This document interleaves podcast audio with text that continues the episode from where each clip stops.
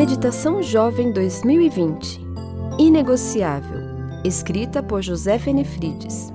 4 de junho Uma só carne. Assim, eles já não são dois, mas sim uma só carne. Portanto, o que Deus uniu, ninguém o separe. Marcos 10, 8 e 9. O casamento não é para todos. Muita gente simplesmente não está pronta para se casar. Você não entra no casamento com 50% e o companheiro com outros 50%. Não. Cada um tem que entrar com 100%. Somente pessoas inteiras estão prontas para casar. Viver debaixo do mesmo teto por toda a vida é o maior desafio do mundo. Esteja seguro de que a pessoa que está a seu lado é a única que poderia suportá-lo para sempre. Não pense que você é uma pessoa fácil de lidar. É um pecador que vai casar com uma pecadora e vice-versa. Nenhum é melhor do que o outro. No casamento, o Senhor ordena a dois pecadores obstinados que se tornem uma só carne. Na antropologia bíblica, um casal forma a natureza humana integral e um é complemento do outro. O propósito de Deus é que no casamento o homem e a mulher se tornem uma só carne, numa intimidade tal que não pode ser separada.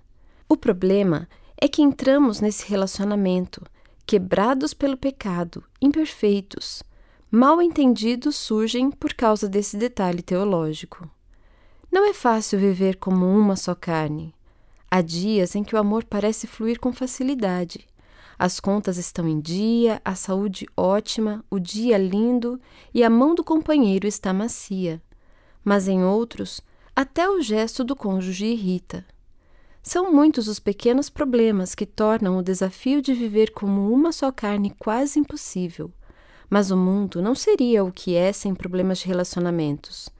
É uma realidade e devemos enfrentá-la do jeito certo.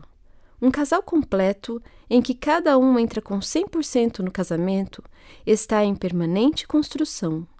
Essa é uma obra para a vida toda não perca tempo pensando: ah, se eu tivesse me casado com Fulano ou a Fulana, talvez fosse mais feliz. Se você está planejando casar, aproveite o momento do noivado para orar mais intensamente e avalie todas as variáveis envolvidas. Se estiver seguro, entre de cabeça. A bênção de Deus estará com vocês. Mas, se tiver dúvidas sérias, é melhor adiar o casamento não se pode errar nessa área da vida.